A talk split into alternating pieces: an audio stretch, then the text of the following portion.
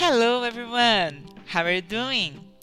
Galera, hoje vamos falar sobre as eleições nos Estados Unidos e os verbos no passado. O clima de eleições está por toda parte, na é verdade. São as eleições municipais que estão ocorrendo no nosso país e também as eleições nos Estados Unidos, que têm uma enorme influência no Brasil e no mundo. Para nós que estamos estudando inglês, entender sobre as eleições nos Estados Unidos só é importante para aumentar nosso conhecimento sobre o país e a língua, mas também, como brasileiros, é importante saber que faz diferença para nós, sim, quem ganha ou quem perde as eleições nos Estados Unidos. Então, eu coloquei um vídeo da BBC News no link abaixo, falando sobre a importância das eleições americanas para o Brasil.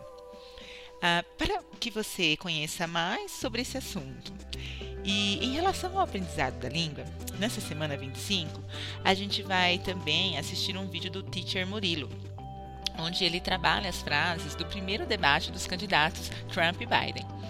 Uh, depois de assistir o vídeo, você deve ir até o Classroom e fazer uma atividade de caça-palavras, com as palavras relacionadas às eleições. Uh, já na semana 26, isso é, só na semana que vem, você irá assistir um vídeo do Mr. Bean e fazer uma atividade relacionada aos verbos no passado. Mas isso é só na semana que vem mesmo. Eu só estou comentando já isso com vocês porque no vídeo do debate, o vídeo dessa semana, vocês vão ver que eles usaram muitos verbos no passado.